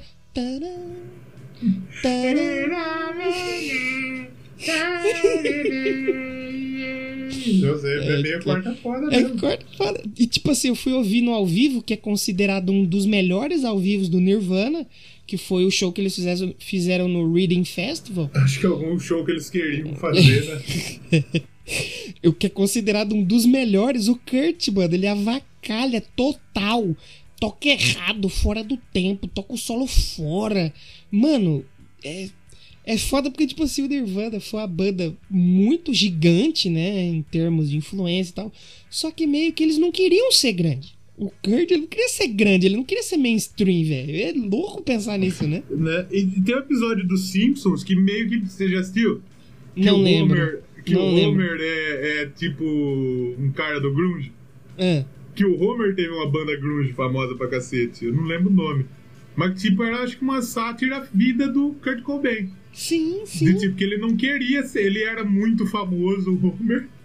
E ele não queria ser famoso pra caralho. É, Ele é- só queria curtir a mina dele, que a mina dele curtia ele, só que ele curtia muitas drogas também. E é o que aconteceu com o Nirvana, porque, Né? tipo assim, quanto mais famoso e grande eles ficavam, menos o Kurt queria ficar famoso e grande, e mais ele se fudia nas drogas, velho.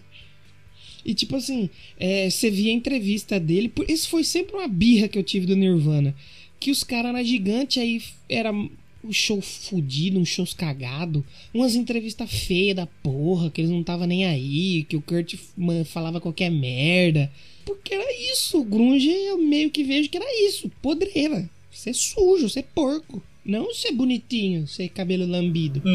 E tipo assim, Os caras lançaram esse disco, a gravadora falou assim: é, é 250 mil se lançar, tá bom. O disco simplesmente só tirou do álbum da Billboard 100 ninguém nada, ninguém menos que Michael O Jackson. Dangerous, que também, né? O, o- o Nevermind vendeu 10 ao menos 10 milhões de cópias. Ah, não. Sim. Nos Estados Unidos. Isso. No mundo todo, ele vendeu mais de 35 milhões de cópias. O Nevermind vendia por semana, velho, 400 mil cópias. Por... Mano, quatro... ele vendia um disco pra cada habitante de Piracicaba por semana. É só você pensar, por exemplo, o. O, o Bruce, o Bruce Springsteen, Hum. ele entrou no. no pra quem, não, quem já. Quem escutou o spoiler que eu falei do maluco que chegou seis décadas seguidas no, no top Uhum. 100, foi ele. Uhum. E o, o- o querido Bruce, ele vendeu 100k de cópia.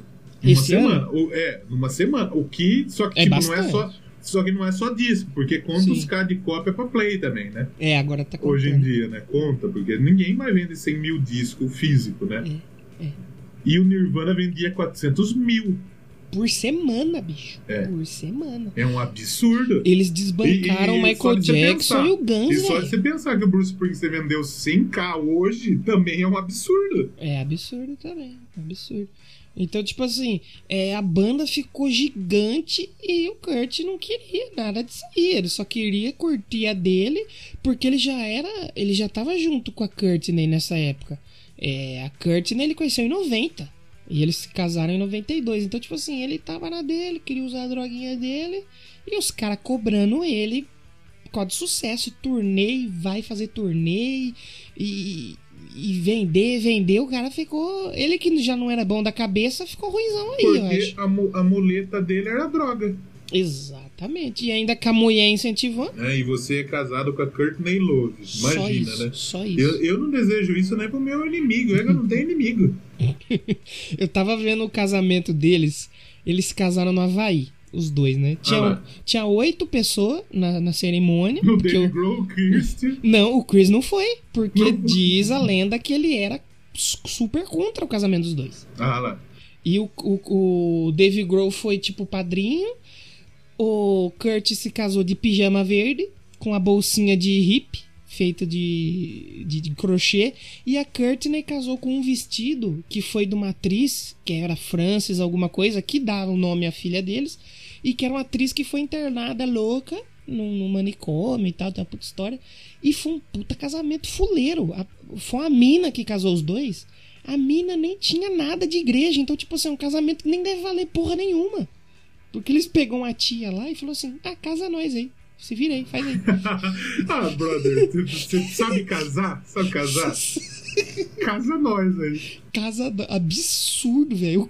Mano, o Kurt de, de pijama e bolsinha de hippie, mano, é um bagulho tão triste. É um absurdo. É um absurdo. E tipo assim, é, nessa época aí que o Nirvana aí começou a ir pra Europa e vender e explodiu, né? Não, não teve como. E realmente o, o Nevermind é muito bom, né? É bom pra caralho, é um descaralhado. É Vamos ouvir um som do, do, do, do, do Nevermind? Já falou uma hora e cacete já. Vamos, vamos, por favor. Deixa eu escolher uma, já que você vai escolher outra, né? Eu vou escolher uma desse disco também. Ah, você vai dizer, então as duas vai ser daqui. Qual que você vai escolher? É, não vamos as duas agora, vamos só uma. Pode escolher a sua. Ah, tá. Eu quero. Eu vou tocar a música que vem depois, é que você vai escolher. Breed, A música do pão a música do pão. Eu gosto muito dessa música. Eu falei no começo, eu quero tocar Bleach, mas não é Bleach, é Breed. é Breed. Que eu, eu gosto muito dessa música aí. É, esse disco é muito. Eu acho que, tipo assim, essas seis primeiras. As sete faixas, mentira, as oito direto é muito boa, velho. Esse disco é muito maravilhoso. Vamos ouvir Breed e a gente já volta aí pra falar um pouquinho mais aí sobre a trajetória do Norvanes. Do Norvanes. E já voltamos. Já vertemos.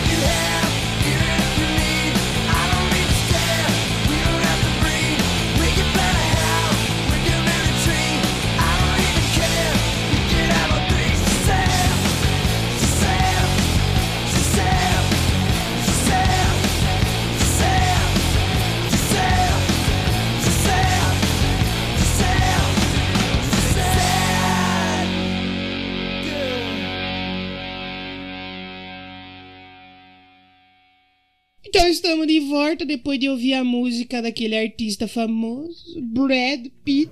Não, A homenagem. Nossa, o Brad Pitt é um pão mesmo. É verdade.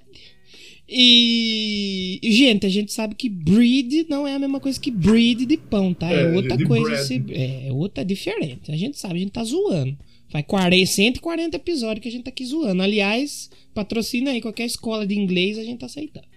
O Doublecast é uma grande zoeira, né? Exatamente. É uma grande bagunça isso aqui. Não, mas isso é fato. Sabe o que que era uma grande bagunça nessa época também no Nirvana? É, o, o, o todo. tudo. Os direitos autorais, porque, tipo assim, tinha muita. A maioria das coisas era o Kurt Cobain que fazia, né? Que escrevia e tal. E tinha muito direito musical que tava no nome de todo mundo. Então, meio que todo mundo tava ganhando igual, mas não trabalhava igual. Aí o senhor Kurt Cobain falou: Não, não, vamos arrumar isso aqui, gente. Mas quem que não trabalhava igual? Não, porque, tipo assim, é, vamos supor, ele fazia a maioria das coisas e as músicas eram todas creditadas ali para é, pros três. E tava todo mundo ganhando igual, sendo que era ele que fazia mais. Então, Mas burro é ele, né? é burro, é ele. E ele foi atrás de arrumar isso aí. Aí rolou uma treta, já rolava desde aquela época do lançamento do Nevermind que a banda ia se separar, tava rolando uma treta. E, e sabe o que? O, o Nirvana é uma grande zoeira, porque, tipo assim, os caras lançou o maior disco mais bombástico do, de todos naquela época. O que, que seria o certo a se fazer? Sair em turnê para divulgar o disco, certo? O que, que eles fizeram de errado? Eles meio que falou: ah, não vamos fazer turnê não. Não rolou turnê. Não fez, não fez turnê pelos Estados Unidos. Acho que eles ficaram dois ou três anos fazendo só alguns shows assim e tal, mas turnê que era bom, nada. Aham. Não, Nossa. ótimo. O senhor Kurt Cobain tá. O senhor tá de parabéns aí, Kurt Cobain. e os caras ganhando é, VMA na MTV, tanto que teve aquela apresentação que o a MTV falou assim: seu Kurt Cobain, só faz só um favorzinho pra mim, se você puder me ajudar. Não, se vocês puderem não cantar a música Rape Me, que Rape Me, pra você que não sabe, É est- estrupo, né? Estrupe-me. E diz assim: estrupe-me, meu amigo.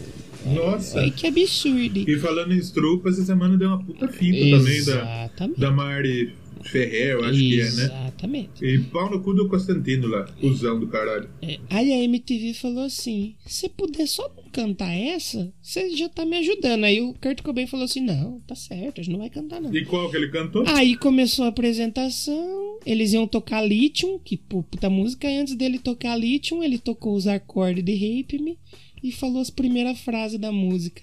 Era um bagunceiro esse Kurt Cobain. Mas depois eles tocaram lítio.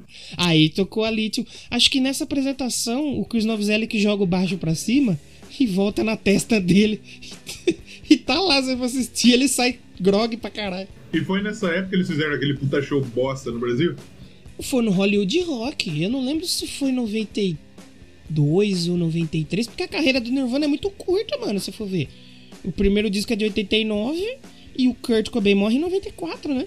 É, três discos, né? É, é três di... Aí tem três discos e depois do sucesso do Nevermind, a gravadora falou assim: É, vamos ter mais um disquinho aí, né, seu Kurt Cobain? O seu Kurt Cobain era meio drogado, meio vagabundo. É. Não teve disco. Aí a gravadora fez o quê?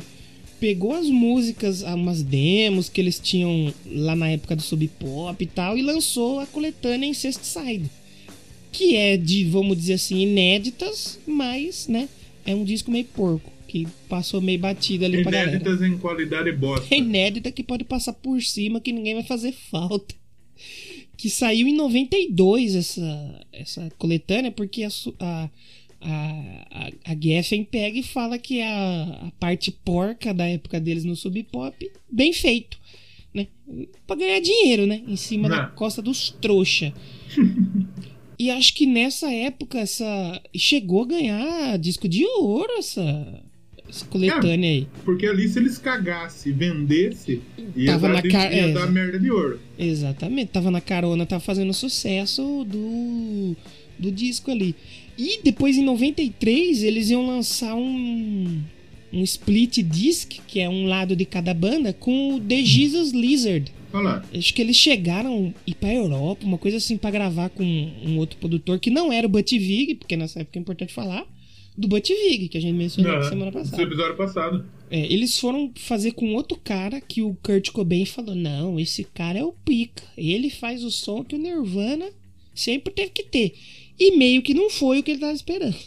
Não ficou Ah, bom. papai. E acho que foi aí nessa época que surgiu é, a Heart Shape Box, que tá no, no Inútero. Né? E se eu não me engano, a aula Apologies também. Que aí eles fizeram e quando ele foi ouvir, ele falou: É, ficou uma merda. Não Mas ele colocou. Não, a gravadora falou assim: não, você não vai lançar isso aí, não. Você tá louco, você ficou uma bosta. E aí? e não lançou. Aí depois acabou que foi é, pra frente, foi lançado no Inútero. Ok. Essa, essas versões aí. E, e o Inútero ele sai então em 93, que é o disco que tem o. Eu acho a capa desse disco muito legal. Eu tinha medo daquele clipe do Heart Shape Box quando era pequeno. Eu ficava assistindo, eu tinha medo Hard Chip Box tem no Guitar Hero, né? é, essa tem na guitarreira. Que aquele clipe tem.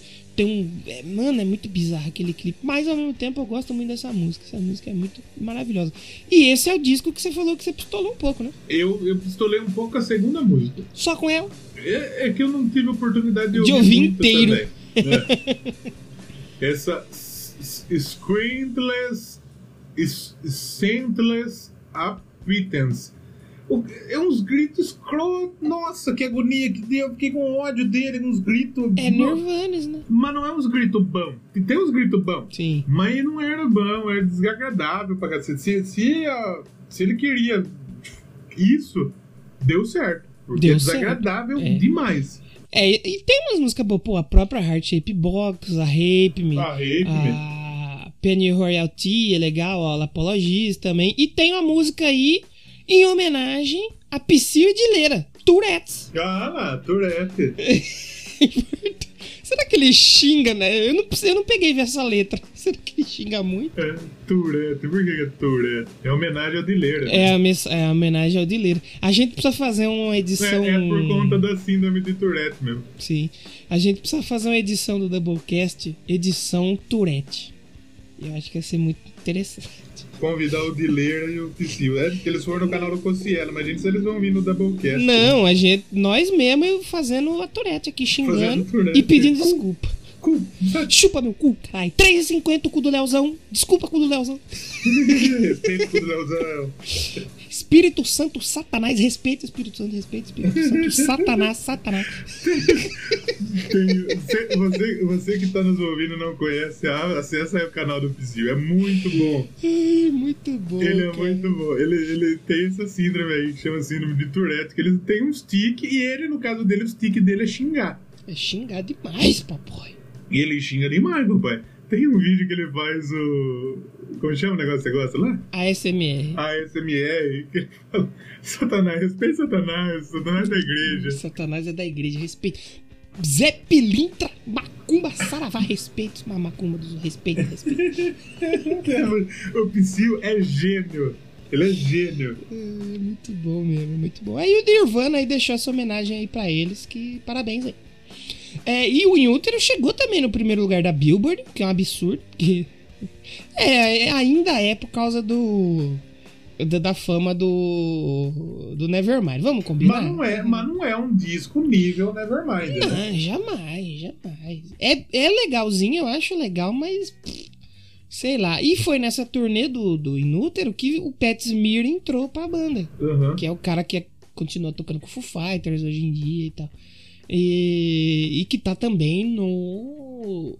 No acústico. Ele vem de uma banda que hoje não é muito bem vista, né? Que ele Ah. veio do The Germs. The Ger- Germs. Não. Germs hoje em dia tá complicado, né? É, e eu- eu acho que é legal a gente fazer um exercício de imaginação. Hum, Se o senhor Carlos Cobain não tivesse morrido, como estaria Nirvanas? ah, mano, eu acho que. Tinha não- terminado já, Ah, provavelmente, tinha né? terminado. Mas não teria o Foo Fighters. Será que não teria? Eu não sei, eu acho que não, hein?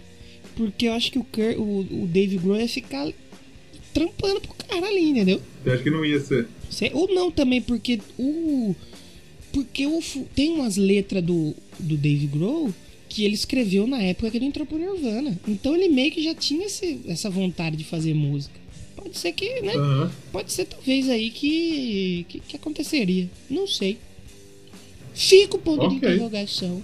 Fica o ponto de interrogação, papai. Em 93 também aconteceu a gravação do famoso MTV Unplugged aí do Nirvanas. Um acústicozinho, né? É o acústicozinho. E sabe o que é mais legal? Que, mano, é isso que me dá ódio do Nirvana. Os caras vai lá, lançam uns discos pica que todo mundo gosta. Aí eles vão fazer o acústico, né? Todo mundo vai esperar que tenha o quê? As músicas famosas, correto? Que, Mas é o não que, tem. que é o que toda banda faria. Aí o seu Carlos Coben falou: Não, não, aqui não é mainstream, não. Vai tomar no cu de todo mundo. Vai ter o que eu quero tocar. Vai ter o que eu quero e foda-se. Não tem as músicas famosas. Tem, por exemplo, a Battle Gear é legal. Né? Mais, ou menos conhecidinha. Come War também. Aí, mano, É que depois zoar não é muito fácil pra tocar e eles, né? tem uns co tem um cover famoso de The Man Who Sold the World, que não é do Nirvana, é do Sr. David. Olha né? Então eles tocou foda-se, falou, não vai ter. E você sabe que tem um. o Nirvana deu uma roubada aí, né? No, no Acústica MTV. É mesmo? Porque The Man Who Sold the World, o violão de Sr. Carlos Cobain é elétrico. Está ligado. Não está unplugged. É só você ouvir. Que faz? Ele plugou e usou um violão elétrico. Roubou? Tem- eu acho que tem um monte de unplugged que é roubado, né? Então, até hoje, os que eu vi, eu nunca vi guitarra, nunca vi. Então, mas você sabe um unplugged que é roubadaço? Hum, D2, porque meio que tem DJ, é. né? Esse daí não tem como, né? Mas é um dos, dos, dos, dos acústicos aí mais bem falado. Só que você sabe que saiu depois que ele morreu, né? É. Eu fiquei sabendo também estudando esse episódio. É, eu também achava. Quer eu dizer, achava eu que. sabendo eu, agora. Eu, ach... eu achava que tinha saído antes, mas, tipo assim, eles gravaram tudo e aí eles foram pra uma turnê na, na Europa e lá o Kurt meio que teve uma overdosezinha e teve que cancelar toda a turnê. Eita, pô. Aí a galera se juntou e falou: então, irmão, do jeito que tá, não dá. Uhum. Ou você se interna ou essa porra não vai continuar. Hum. Aí, aí o Carlos Cobain falou o quê? Não, eu vou, pode deixar. Na primeira semana ele pulou o muro da Rieb, catou um avião e foi embora pra casa. E aí nisso que ele foi embora pra casa, meio que ele ficou louquíssimo. É, Ali provavelmente ele usou tudo que ele tinha pra usar e meteu-lhe o tirambaço na sua própria, no seu próprio melão. Bateu as botas. Porque ele não morreu de overdose, né? Se matou mesmo. E, então, aí que entra toda aquela teoria das conspiração que a Courtney tem um dedinho aí, né? Posso falar uma, uma, uma coisa? Fale! Eu acho, eu acho que é uma opinião polêmica. Hum, Teoria da conspiração é coisa de retardado. e a, a teoria que a Courtney tá envolvida, o que, que você acha? Ah, porra nenhuma. Sabe o que, que eu achei? Assim, eu tava. Eu não entendo muito de arma, certo? Aí eu fui ver umas fotos hoje e tal, tal, tal. E assim, meio que a arma é bem comprida. Ou o braço dele era igual um braço do Slenderman, É. ou ele puxou o gatilho com o dedo do pé.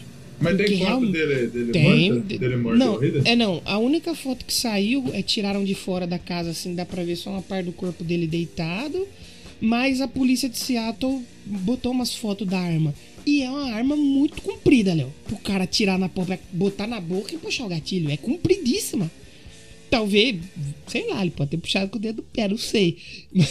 É comprida mesmo, rapaz. Mas é, é comprida pra um cara só puxar sozinho. E tipo assim, é, depois encontraram, anos depois, acho que lá pra depois dos anos 2000, na carteira dele tinha um bilhete assim da. Escrita: ah, Você aceita a Courtney Love, no Michelle Love como sua esposa, mesmo ela sendo uma piranha sanguessuga que vai arrancar todo o seu dinheiro? Aí deu uma puta polêmica, isso aí, né?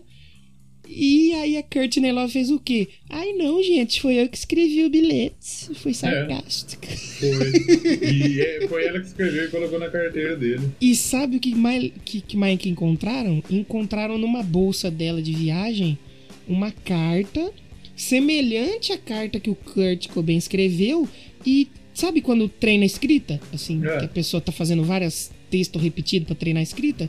Com a mesma escrita parecida com o que tava na carta. É, eu acho que se fosse ela que tivesse matado, talvez tivesse descobrido já. Ah, teria. É, teve sair um documentário, acho que em 2015, se eu não me engano, que revive- tentaram reviver esse assunto e tal. E aí foram falar com peritos forenses. E o povo fala assim: realmente, uma carta de uma pessoa que vai se matar segue muitos padrões e tal. Você tem um banco de dados pra estudar. E a do, do Kurt, ela sai totalmente do padrão e volta, mas aí você tem que pensar que é o Kurt louco de droga, né? É o Kurt loucaralíssimo, Então né? não tem como você esperar padrão nisso aí, né? É. Só que, tipo assim, O padrão do Kurt é ser fora do padrão. é.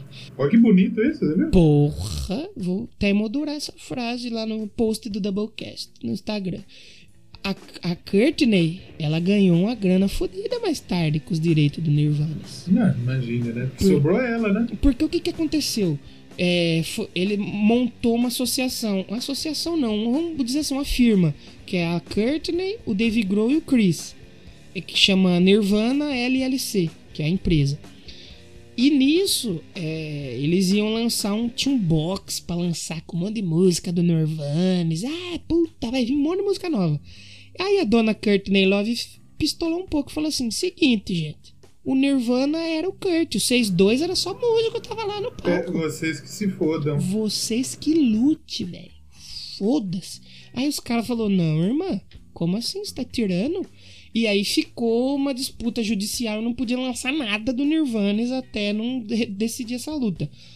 É, judicial. Eles fecharam um acordo e tal. Aí veio esse disco de 2002 aí. O da capa preta, o álbum preto do Nirvana. Que chama Ok. Nirvana também. E que tinha a You Know You're Right, que é a última música que eles Que é uma gravaram. música inédita. Isso, foi a última música que eles gravaram. Então, aí depois veio a, a- o box e tal. E mais tarde, a Courtney Love vendeu, acho que hum, a parte dela foi 5 milhões, foi uma coisa assim, mano. Ela é Ela- muito desgraçada, né? Ela mordeu uma grana fortíssima, velho, em cima do cara. Mas diz a lenda, não sei onde que eu ouvi, que, ela, que ele queria largar dela, né? Sim, mano. É que é foda que não dá muito pra levar a sério se ele falou chapado, né? É. Aí é foda. Porque meio que os dois, um drogava o outro, né, velho? Então era. Puta, era.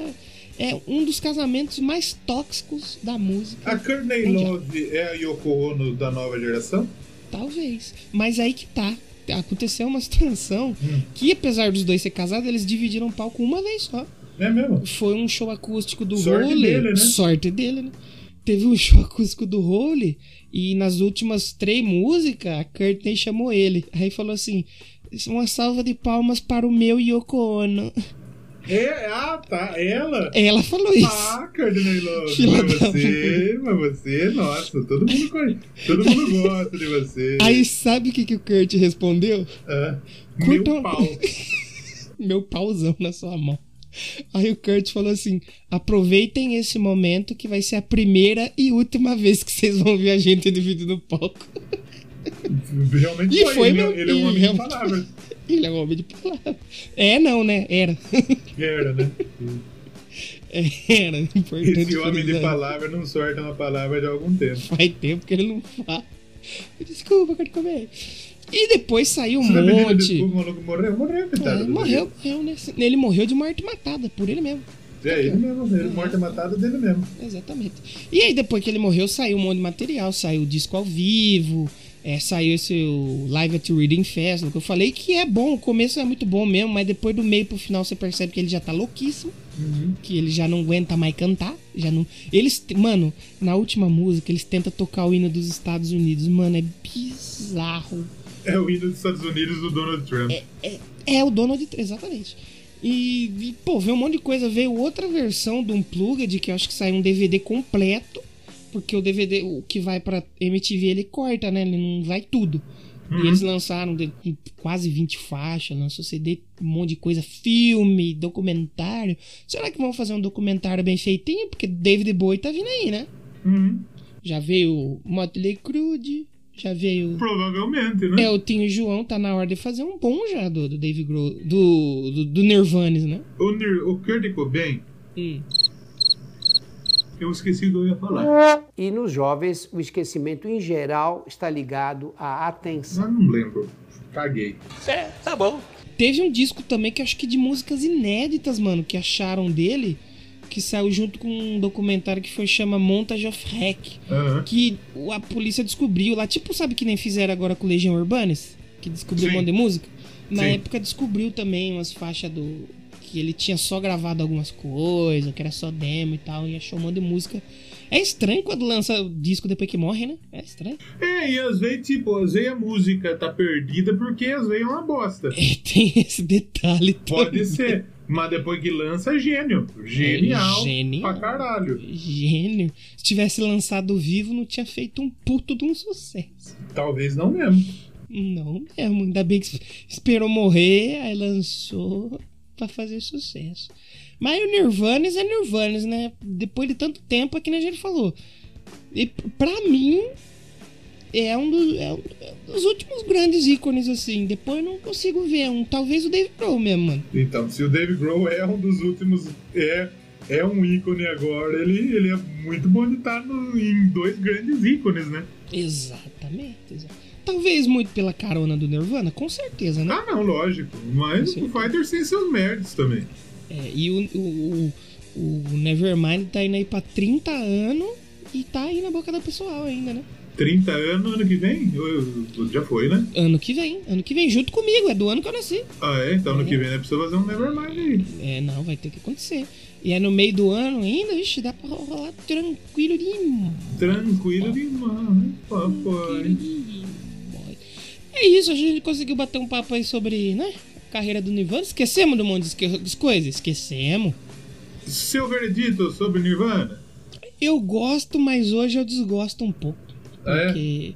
Não pela música, é que me incomoda um pouco essa atitude dos caras de ah, foda-se, nós somos porcão mesmo, aí vai fazer uma entrevista. Uhum. Eu lembro que eu fui ver uma entrevista e o cara.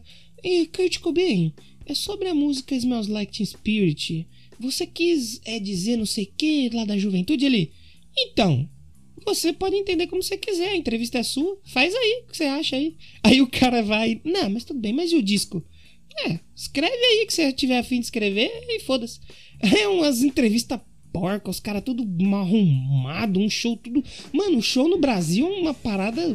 Mano, é muito. Desagradável, É né? desagradabilíssimo, velho. As músicas, assim, pelo menos o Nevermind ali, você escuta, é legal, cara. É um bagulho agressivo, po- poderoso e tal, mas a banda meio que hoje me incomoda. Porque hoje eu sou fã da banda que tá aí pra business. Show é business. Tem que dar show. Tem que entreter o povo. Já pensou se pagar, sei lá, 200 conto pra ver o Nirvana e ver o cara passando pinto na câmera e cantando tudo desafinado, tocando errado? Uhum. Eu ficaria um pouco bravo. É, eu também ficaria um pouco pistola. Eu ficaria um, um pouco nervoso. Então, não sei. É, mas assim, escutem porque é importante. Nirvana é importante. Importante pra caralho. Legal. Se não fosse o Nirvana, talvez teria uma geração inteira aí que não fosse do rock, né? É, com certeza. O Nirvana acho que foi aí. Acho que dá pra gente dizer isso sim, com certeza. E o. Quem não gosta muito do Grunge é o pessoal do metal, né? Porque o metal, na época que o Grunge, Então, o grunge chegou, o metal ficou meio, meio fora de cena, né? Sumiu, né? Tanto é que o pessoal do metal fez uma puta força, né? Pra. Fez uma puta força pra ser grunge, né? É, e fez uma força que deu um pouco errado também, né? Deu um pouco errado Vamos também. combinar aí. E se for ver, é uma pena, porque o Grunge, o próprio Nirvana, eles falou que um, um das influências dele, eles tinham um disquinho lá que tinha uma banda, acho que era de um lado, era uma banda meio que. Eu não sei se era. Era psicodélica, o que que era. E do outro tinha Celtic Frost. No Cocane. Aí os caras falaram, e se a gente misturar o céu- essas duas bandas, pode ser que fique interessante. E daí veio uma das inspirações do cara. Pô, os caras inspiravam muito em Black Sabbath também. E meio que o metal ficou um pouco mordido aí com o pessoal do grupo. O metaleiro tem que tomar no cu. Ah, metaleiro também tem que se fuder mesmo. Né? Concordo, isso eu concordo. Né? Tá- A gente, o, o Doublecast, acho que uma das coisas que eu tô aprendendo com o Doublecast é não gostar do metaleiro chato. os metaleiros que gostam do Doublecast é da hora, porque não é os metaleiros chato. Que É pra gostar do metaleiros bom, Doublecast você não pode ser chato. É, se for chato, você vai sair um pouco fora. Exatamente. Então, acho que é isso, né? Podemos terminar por aqui o Doublecast dessa semana. Vamos falar mal a cota? Vamos falar do, nervo, do Fufite agora de novo? Não, Chapo, não, não, melhor não, terminar mesmo. Acho que vamos terminar mesmo então. É. Semana que vem nós vamos falar do quê?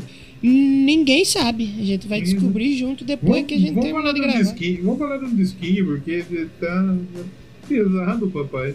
Vamos falar de disco? Qual disco? Aí a gente decide e depois a gente, a gente. Vocês vão descobrir nas nossas redes sociais. A gente deixa, Isso um, a gente deixa uns easter egg lá, uns spoilers pra vocês aí. Isso, é- spoiler vai ser na rede social. Então siga nós lá. É, que é importante, que é no Twitter Doublecast1 e no Instagram Doublecast Podcast. Vocês vão descobrir ao longo da semana junto com a gente. Aí que a gente Muito também bem. não sabe ainda. Pra terminar, eu quero escolher uma musiquinha aí pra gente ouvir, que é a música do Nevermind também, né? Não tem como a gente não falar do Nevermind aqui ouvir. Não de jeito nenhum. Não tinha como. E eu iria escolher em Bloom, que pra mim é uma das que eu mais gosto, que tem uma linha de Gosto bateria muito também. fantástico, adoro ouvir essa música. Mas se eu não me engano, em algum momento eu acho que eu já toquei ela aqui. Eu tenho essa lembrança vaga aí. Então por isso eu vou já escolher um. tocamos Nirvana aqui? Provavelmente sim. Que eu tenho essa vaga Caralho. lembrança que eu escolhi em Bloom. Mas eu quero escolher uma que eu nunca dei muita atenção, apesar de ser famosa, e que ultimamente eu descobri que ela é fantástica. É. Eu aprendi a tocar ela na bateria, ela é um tesão, é pau duro, porque é o pau ele tá mole. No começo ele começa mole e ele vai endurecendo. Exatamente. Quem, Ele... quem, quem, come, quem sabe, todo mundo sabe tocar um pouco dessa música no violão. Eu sei esse Não, é, primeiro, esse todo, começo. todo mundo sabe tocar só esse comecinho aí. É. E vamos ouvir Come As You Were, que é pra gente se despedir. Venha como você está. É importante. Come o seu ar, o seu ar, seu Come. ar, seu ar lindo, meu seu ar. Comi o seu aro. Fiapo! Fiapo. Doublecast Aro. Mandem aí pra gente saber que vocês comi o seu aro fazer um cover. Fiapo, feio. Vamos terminar então a som de Come As You Were e semana que vem a gente tá de volta pra mais bagunça, mais Com alguma coisa. Se tudo der errado, a gente tá de volta semana que vem. Exatamente. Então é isso. Falou, Léo. Obrigado e tchau. Tchau!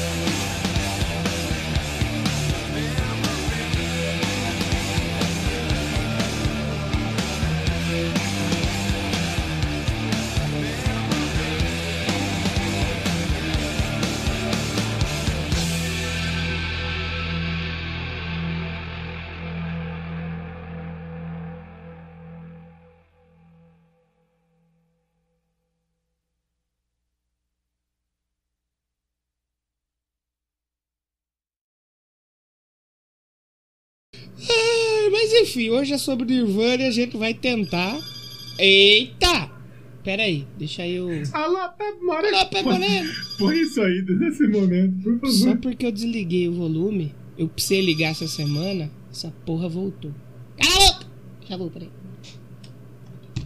Calou mesmo. Calou, filho. Nossa senhora. É o poder do Nirvana, filho.